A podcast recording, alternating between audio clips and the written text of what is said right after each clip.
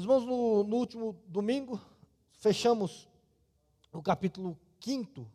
O Merched trouxe a palavra de Deus, mas entendendo que fechou mais um ciclo, mais um tema do Sermão do Monte.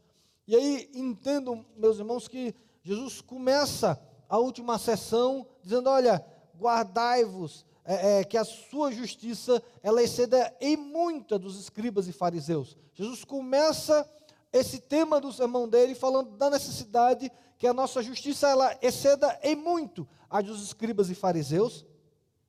E aí nós estudamos sobre o homicídio, sobre o adultério, e Jesus, o que é que ele faz? Ele não vai contra a lei, mas ele questiona a interpretação da lei que os escribas e fariseus estavam dando da lei de Deus, de uma maneira simplista, de uma maneira simplória, numa interpretação que buscava o cumprimento da lei e não uma interpretação que buscava a essência e a verdade, a intenção de Deus ao dar aquela lei. E por isso Jesus usa a expressão ouviste o que foi dito. E aí ele vai falar do homicídio, ele vai falar do adultério, ele vai falar do juramento, ele vai falar das, a, da vingança, e ele termina falando do amor ao próximo. E aí eu quero que você entenda que nessa expressão Jesus vai exatamente explicar o que é amar ao próximo. E ele termina, e é interessante que Jesus começa essa sessão dizendo: se a vossa justiça não exceder em muito a dos escribas e fariseus, ou seja, seu padrão tem que ser mais alto, mais elevado. Ele termina dizendo: portanto, sede vós perfeitos, como perfeito é o vosso Pai celestial. Então Jesus, ele mostra que é essa caminhada intimidade com o Espírito Santo, porque é isso que a lei vai mostrar para nós, e é isso que Jesus vai desenvolvendo no Sermão do Monte, é que é impossível sermos cristãos sem uma vida íntima e de dependência, sem o auxílio gracioso e maravilhoso do Espírito Santo de Deus na nossa vida. Jesus começa a colocar esses padrões e você percebe que por nós mesmos nós não, nem desejaríamos esses padrões para nós. Nem gostaríamos de viver dessa maneira. Isso não é agradável aos nossos olhos, a proposta que Jesus traz. Mas Jesus mostra que a lei vem para nos condenar, mostrar que precisamos de um redentor e mostra que a lei também é o aio para ele, e quando nós chegamos a ele, o Espírito Santo nos eleva, nos mostra um caminho sobremodo excelente, a trilhar uma vida diferenciada, aonde os nossos padrões não são mais os padrões dos religiosos da época, mas os nossos padrões passam passa a ser o padrão de Deus. Deus passa a ser o nosso padrão. E aí Jesus fala isso: a sua justiça deve exceder a dos escribas e fariseus e sejam perfeitos, como perfeito é o Pai Celestial. Ou seja, saia da visão dos intérpretes, dos religiosos, daqueles que querem cumprir a Deus, e eleve o seu padrão a Deus. Que Deus seja o seu padrão em tudo. E aí a gente, Jesus termina essa sessão para os seus discípulos, e agora ele começa uma outra que é bem interessante, que ele fala, olha, que a sua justiça exceda a dos escribas de Deus. E é interessante a gente olhar que o convite de Jesus é que a gente olhe para fora de nós, que a gente olhe, olhasse para os religiosos, para que eles olhassem para os escribas e fariseus, para aqueles que eram admirados por todos. Jesus dizendo: olha, não tenha eles como padrão. Então essa é a primeira etapa. Agora Jesus ele faz algo inverso. Ele pede para que você olhe agora para você. E aí ele não fala agora de elevar o padrão, mas ele começa no versículo 6 dizendo: Guardai-vos de exercer a vossa justiça diante dos homens. Olha como a ideia agora é diferente. Numa perspectiva que eu olho para fora, Jesus fala: Olha, eleve. Olha, aumente. Ah, saia, pega o seu referencial, que é os escribas e fariseus, e eleve eles para Deus. Quando agora Jesus termina essa sessão, ele começa agora com uma outra dinâmica. Não é agora eleve a sua justiça interior. Eleve o seu padrão de justiça, porque isso ele já falou. O que Jesus vai falar agora é uma perspectiva diferente. É guarde, guardai-vos. Ou seja, evite, se contenha, não pratique, não faça isso. Ou seja, Jesus agora muda Porque agora a ideia não é olhar mais para o exterior e ter um padrão elevado. Agora que Jesus está falando é ok. Vocês já entenderam que o padrão de vocês não é o padrão do mundo, não é o padrão dos religiosos, mas o padrão de vocês é o padrão de Deus. Essa é a primeira etapa. Agora existe uma consequência, uma segunda etapa, algo ainda que deve ser feito no nosso coração, importantíssimo para que possamos caminhar essa, é, nesse caminho diferenciado sobre modo excelente. E esse caminho agora é você olhar para você, é você olhar para dentro. E agora não é uma ideia de aumentar a expectativa, mas agora é uma ideia de guardar-se de quem você é. Jesus começa agora a falar: guardai-vos de exercer a vossa justiça diante dos homens. E aqui, irmãos, algo que. Algumas premissas, de novo, a gente vai olhar o todo, para depois a gente poder avaliar as questões no seu particular. E sempre no particular, olhar dentro da visão geral de Jesus Cristo. E agora a gente tem que perceber que Jesus muda o foco. Agora você não deve olhar mais para o fariseu e para o escriba. Você não deve olhar agora para os legalistas, para os religiosos. Agora é necessário que você olhe para você. E é interessante que Jesus ensina aqui que ao olhar para mim e para você, para quem nós verdadeiramente somos, nós devemos ter uma atitude de cautela. Veja como isso é interessante. Em relação a você, seja cauteloso. Quando a gente fala do outro, eleve a sua expectativa.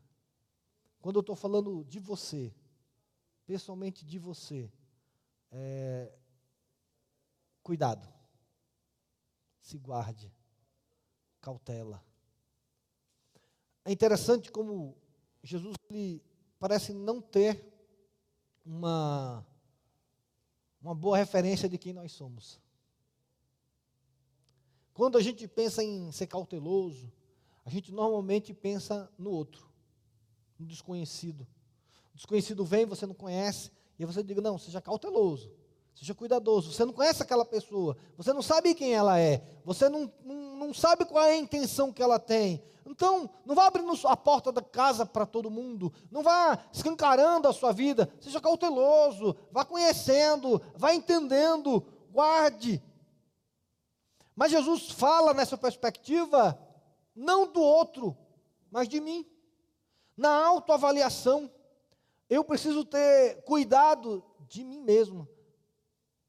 E meus irmãos, aqui eu preciso que a gente pare e entenda essas orientações gerais de Jesus. Quando a gente está falando em caminhar com o Espírito Santo, um dos grandes obstáculos a um cristianismo verdadeiro, profundo, sincero, somos nós mesmos. O nosso coração, a nossa mente. Nós, muitas vezes, somos ah, o que impede de vivermos plenamente o que Deus tem para nós como pessoas e como igreja. E isso é uma tarefa extremamente difícil, porque não sei apenas você, mas eu fui treinado e aprendi desde pequeno, também por causa do pecado que mora em mim, a culpar os outros pelos meus defeitos, a culpar os outros pelos meus erros, a justificar nos outros as minhas falhas. Se eu errei, existe uma justificativa. E normalmente essa justificativa está fora de mim. Dificilmente eu assumo os meus erros e, entendo que os meus erros, eles são consequência de um caráter que precisa ainda ser moldado e transformado pelo Espírito Santo de Deus. Quando Jesus ele diz assim: "Olhe para você". A primeira palavra que Jesus fala é: guarde-se.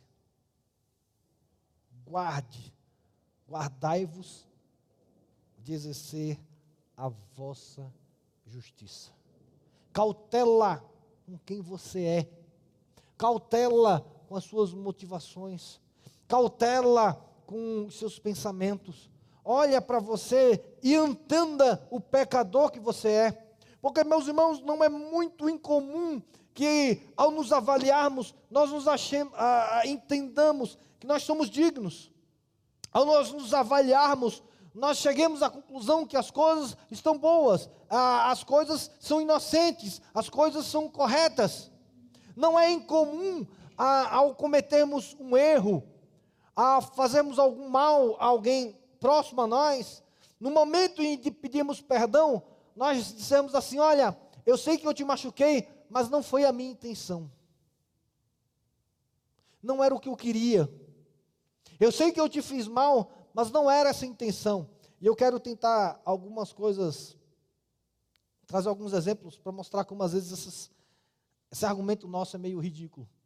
Imagina que eu chego para o Gustavo e começo a falar mal do Fabrício para o Gustavo. E começo a falar que o Fabrício tem esse, esse, esse problema, que tem esse, esse problema, e tem aquilo, começa a falar mal e detona o Fabrício para o Gustavo. Aí o Fabrício descobre. E aí ele vem atrás de mim e faz, mas pastor, você falou mal de mim Gustavo, para o Gustavo, e eu disse assim, não, meus irmãos, olha, é, Fabrício, me perdoe, eu falei mal de você para o Gustavo, mas não era a minha intenção. Eu falei mal de você, mas não era o que eu queria dizer. Quantas vezes a gente a, a, a fala algumas palavras ofensivas para amigos, para esposa, para filhos, e a gente, na hora de pedir perdão, diz assim: Olha, eu falei isso, mas eu não queria dizer isso. Eu que eu perdi o controle, não era o que eu queria dizer, não era a minha intenção. E aí, às vezes, quando a gente toma essas atitudes, a gente, na verdade, começa a florear quem, quem verdadeiramente somos. Começamos a tentar nos convencer que não somos tão maus e tão ruins assim. Porque se você avaliar friamente a nossa atitude, nós vamos nos envergonhar de que nós, somos, de que nós somos e vamos olhar para aquela figura montada pela nossa ação e vamos dizer assim: não, nós não podemos ser tão ruins assim. Eu não posso ser tão ruim assim. Eu não posso falar com meu filho tão ruim assim. Eu não posso falar com minha esposa tão ruim assim. Eu não posso ter cometido uma atitude tão má assim. Eu não posso ser uma pessoa tão ruim assim. E aí, o que é que a gente faz? Ao olhar para nós, nós buscamos explicações. Explicações aonde diz: "Não, eu fiz isso, mas não era a minha intenção". Olha, eu te chutei, mas não era a minha intenção. Eu te critiquei, mas não era a minha intenção. Eu, a, a, eu roubei, mas não era minha intenção te fazer mal. Veja, é, é impessoal, não foi contra você, foi a, foram as circunstâncias. Como eu já falei anteriormente, ah, sempre que a gente tira uma nota ruim na escola, normalmente de quem é a culpa? Do professor, não é isso? Se você chega com uma nota ruim em casa, pelo menos desde pequeno eu fazia isso, tirei, sei lá, uma nota baixa, 5, 6, 4, 2. E meu pai olhava, que nota é essa? Eu disse assim, é porque o professor é muito ruim. O professor não sabe ensinar. E aí, meu pai sempre fazia assim, e como foi a nota dos outros alunos? Não, todo mundo tirou nota ruim. Só teve uma pessoa que tirou nota maior. Aí o pai perguntou assim, sempre, né? E por que você não é essa pessoa? Por que não foi você que tirou a nota em excelência? Veja, irmãos, eu, eu tenho falado, eu estou usando esse exemplo, até simplista, mas para que a gente perceba que muitas vezes na nossa vida é isso que fazemos. No emprego, quando somos questionados, buscamos explicações, justificativas, nós buscamos a, a explicações fora a nós, fora de nós, que justifique, não, eu não consegui fazer no prazo porque a internet caiu, porque o computador quebrou, porque faltou fulano me entregar as coisas, porque e a gente começa a buscar justificativas, e aí, queridos, acho que a gente faz um erro. Jesus ensina que a gente não deve procurar qual a razão pelo que aconteceu, mas o que precisamos é entender a solução para que não aconteça de novo. E gastamos muito mais energia buscando explicações justificativas para o erro do que gastamos energias para corrigir o erro. Muitas vezes, na briga entre marido e mulher, se gasta muito mais tempo para saber quem é o culpado do que em saber qual é a solução para resolver a crise. E aí a gente fica de crise em crise, aquelas brigas não terminam nunca, porque se quer descobrir quem é o responsável, quem é o culpado. Foi o homem, foi a mulher, foi o filho, foi o pai. Quem é o responsável? Vamos saber quem é o culpado. E normalmente ninguém assume que você é o culpado. E aí a gente gasta tempo demais nisso e gasta pouco tempo procurando a solução do problema. Veja, Jesus diz: guardai-vos de exercer a sua justiça. O seu interior, a sua natureza é corrompida, ela é má. O único problema não são só os escribas e fariseus. Eles não são apenas os problemas. Não são eles apenas que devem ter cuidado, que você deve olhar, que você deve é, é, é evitar, você deve avaliar. Não é apenas para os hipócritas religiosos que você tem que julgar e ter discernimento. Jesus começa a falar que também há um inimigo enorme dentro de nós, morando em nós, que é a nossa natureza caída, pecaminosa, da qual nós também precisamos parar, conhecer, entender e não buscar justificativas, mas buscar solução para que a gente possa minimizar esse inimigo e vivermos o evangelho que Jesus tem para mim e para você. Meus irmãos, quantas vezes na sua vida você gastou mais tempo procurando o responsável pelos seus erros, pelos seus defeitos, do que gastar energia buscando as respostas que Deus tem para mim para você, para sermos verdadeiramente transformados pelo poder de Deus na nossa vida. Muitas vezes gastamos mais tempo em saber se eu sou mentiroso, se eu sou mentiroso porque meu pai mentia para mim, minha mãe mentia para mim, se minha esposa mentia para mim, porque a mentira fez parte do meu dia a dia, porque na verdade eu apenas respondi com mentira a mentira que veio para mim, em vez de saber como solucionar a questão de não ser mais mentiroso. Jesus vai falar, queridos, que a natureza, nossa natureza, ela é tão ruim, ela é tão perigosa, que ele dá três exemplos de ações que são maravilhosas, ações que são ah, dignas de louvor e que devem ser vividas, estimuladas e praticadas por nós. E Jesus pega três exemplos dessas ações e diz: olha, a sua natureza pode corromper até esses três belos atos, que é o de dar esmola, o de orar e o de jejuar. Jesus começa a mostrar que guarde de exercer a sua justiça em questões que às vezes a gente não avalia. Como podemos estar errados nessas perspectivas? Imagina quantas vezes você já parou e avaliou para dizer assim: olha, será que a, a minha oferta, a minha esmola foi correta? Quantas vezes paramos para avaliar os nossos momentos de oração e dizemos: será que a nossa oração ela foi agradável a Deus? Será que a nossa oração foi correta? Quantas vezes paramos uma prática maravilhosa como é o jejum e paramos para avaliar num final de jejum e questionamos se o nosso jejum foi correto? Perceba que Jesus pega três exemplos de atitudes, e aí é interessante aqui, meus irmãos, entenda, Jesus não pega mais o exemplo da lei, Jesus não pega mais exemplos dos dez mandamentos, mesmo que aqui ele esteja falando diretamente do nosso relacionamento com Ele, Ele não vai falar dos quatro primeiros mandamentos. Ele não vai falar de amar a Deus. Ele não vai falar de não adorar outros deuses. Ele não vai falar de guardar o sábado. Ele não vai falar desses mandamentos. Ele, diferente de quando os escribas e fariseus, ele fala da lei, daqueles aspectos horizontais da lei, dos relacionamentos humanos, na hora de falar do relacionamento vertical, Jesus ele não tem mais como padrão a lei de Deus como ele fez anteriormente, ele não usa a expressão ouviste o que foi dito, eu agora porém vos digo. Jesus não usa a mesma fórmula, porque aqui agora Jesus quer pegar aspectos do nosso relacionamento íntimo com Deus, que dificilmente paramos para julgar, para avaliar, para analisar. E Jesus está dizendo: olha, existe um inimigo enorme entre você e Deus, e esse inimigo é você. Existe alguém que deve ser contido no relacionamento entre você e Deus, e esse alguém é você. Não são os escribas e fariseus. Não são os doutores da lei. É você. É a sua natureza. é o seu coração. Entenda, meu irmão, nosso coração ainda é corrompido.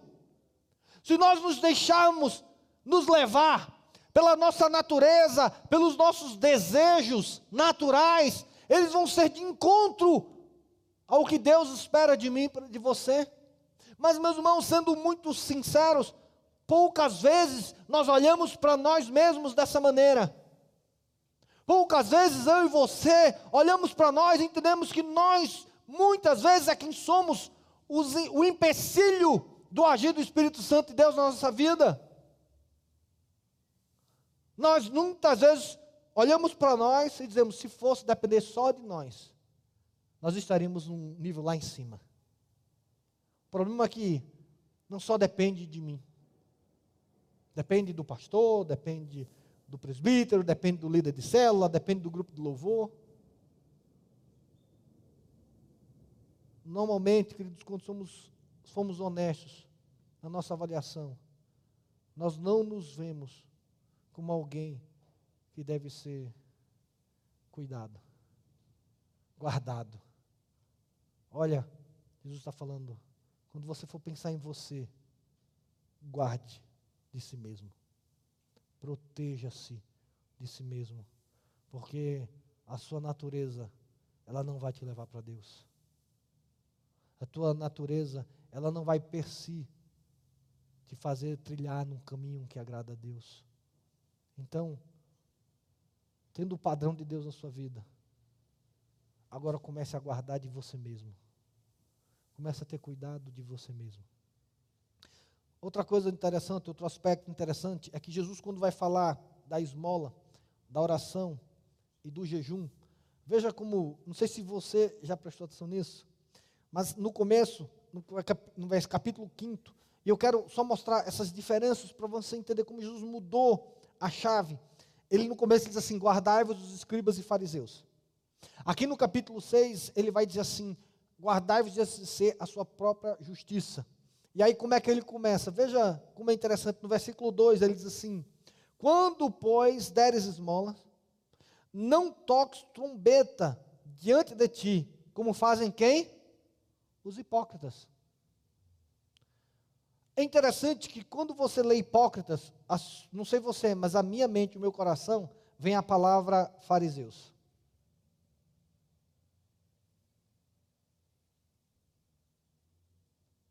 Não sejam como os fariseus. Veja, continuando, versículo 5. E quando orardes, não sereis como os hipócritas, porque gostam de orar em pé na sinagoga e nos cantos das praças, novamente, quando vem a palavra hipócritas aqui, a gente pensa em quem? Pelo menos eu, meus irmãos, fariseus. Quando, versículo 16, quando jejuardes, não vos mostreis contristados como os hipócritas, mas a minha mente me leva para, para fariseus. Veja como Jesus aqui, ele não usa a palavra fariseus, escribas, doutores da lei. Jesus aqui, ele não nomeia, e ele não quer que quando leamos esses exemplos que ele dê, venhamos na nossa mente os escribas e fariseus. Nesse momento, Jesus ele não fala dos escribas e fariseus, e você diz, não, mas Jesus quis usar sinônimos, isso é muito improvável, porque ele já tinha criticado os escribas e fariseus antes. Ele podia dizer assim: olha, sua justiça exceda dos escribas e fariseus. Ele já tinha rasgado o verbo sobre eles. E ele podia dizer assim: podia dizer, olha, guarde-vos da sua própria justiça, como os escribas e fariseus fazem. Não orem como os, os hipócritas, os fariseus, porque Jesus várias vezes chamou os fariseus de hipócritas. Mas a nossa mente aqui nos leva novamente a avaliar o outro. Não, não seja como os escribas e fariseus quando deres esmolas. Até porque não tem essa ideia aqui de que quando um escriba e fariseu dava esmola, trombetas eram tocadas. Não existe essa figura histórica. Provavelmente aqui Jesus está dando um exemplo. Mas Jesus não pede para que agora a gente olhe para os escribas e fariseus. Ele está pedindo para que a gente olhe para quem? Para nós. Quando você for dar sua esmola, Jesus está dizendo: não seja hipócrita. Quando você estiver orando, Jesus está dizendo: não seja hipócrita. Mas como os fariseus? Não, como você. Dá para entender isso? Não, então quando você orar, não ore como os fariseus. Não. Jesus está dizendo: quando você orar, não seja hipócrita. Quando você der esmola, não seja hipócrita. Quando você for jejuar, não seja hipócrita. E meus irmãos, como estamos distantes disso? Sinceramente, qual foi a última vez que você se viu hipócrita?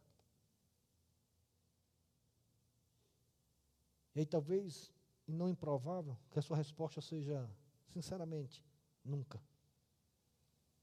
Eu nunca me vi como hipócrita. O hipócrita é sempre o outro.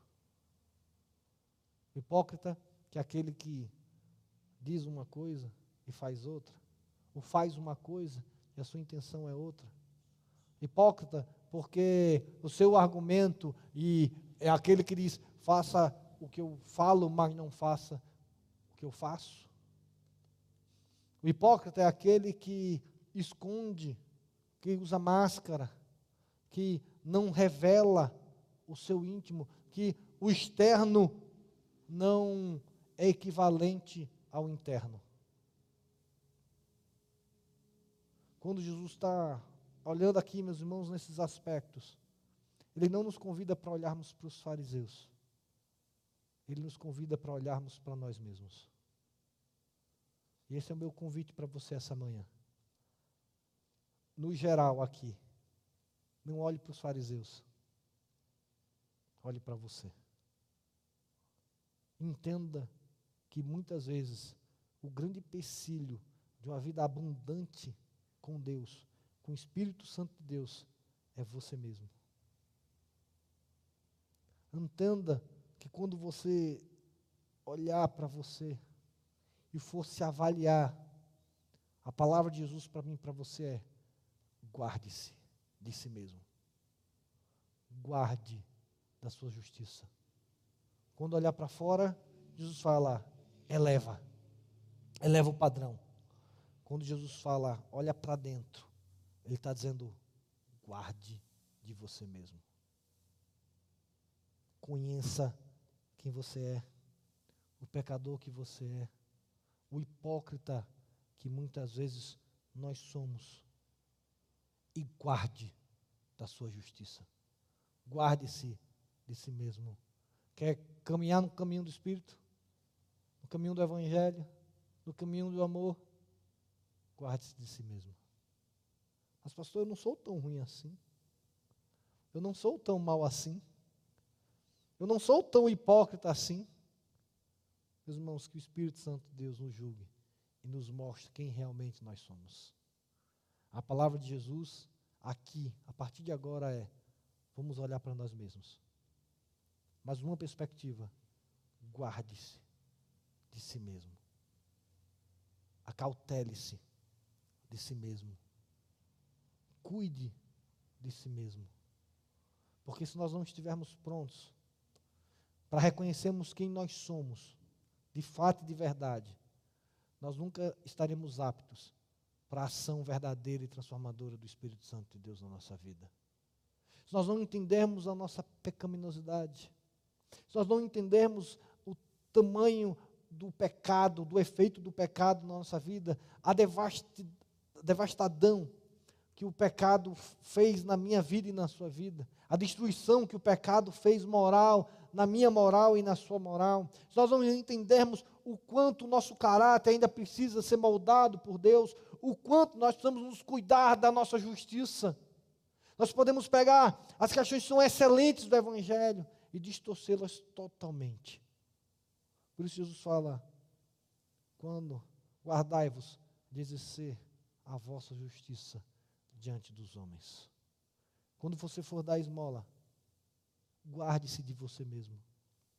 Quando você for orar, guarde-se de si mesmo. Quando você for jejuar, guarde-se de si mesmo. Quando você vier cultuar, guarde-se de si mesmo. Quando você vier trazer a Deus os dízimos e as ofertas, guarde-se de si mesmo. quando você for servir no reino, guarde-se de si mesmo. Entenda a natureza pecaminosa e saiba que se for depender de você, se for depender somente de você, de quem você é, você vai deturpar tudo aquilo que o Evangelho tem de mais maravilhoso. Vai pegar algo bom como dar esmola e vai perverter. Algo bom como orar e vai perverter. Algo maravilhoso como jejuar e vai, per vai perverter. Vamos continuar nos próximos domingos. Agora sim, estudando esses particulares. Jesus agora manda olharmos para nós, entendendo isso. Jesus manda tomarmos cuidado de quem nós somos. Precisamos entender quem nós somos e cuidar, minimizar, diminuir nossa natureza. E precisamos entender que aqui Jesus não está mais falando dos fariseus. Jesus não está mais falando dos escribas. Jesus está falando da hipocrisia. No sentido da palavra hipocrisia. Não sejamos nós hipócritas na nossa vida com Deus. Não use máscaras. Não use máscaras. Não viva um teatro na sua vida com Deus. Suas motivações, elas sejam motivações corretas também. Quando você for dar esmola, quando você for orar e quando você for jejuar. Que Jesus nos abençoe.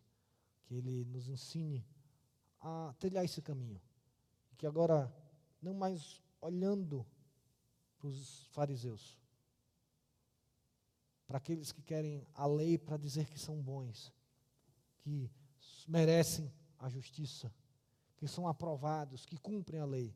Não, não como eles. Mas que a gente também possa tomar cuidado com nós mesmos, com a nossa natureza, com o nosso coração corrompido. Que Jesus nos ajude.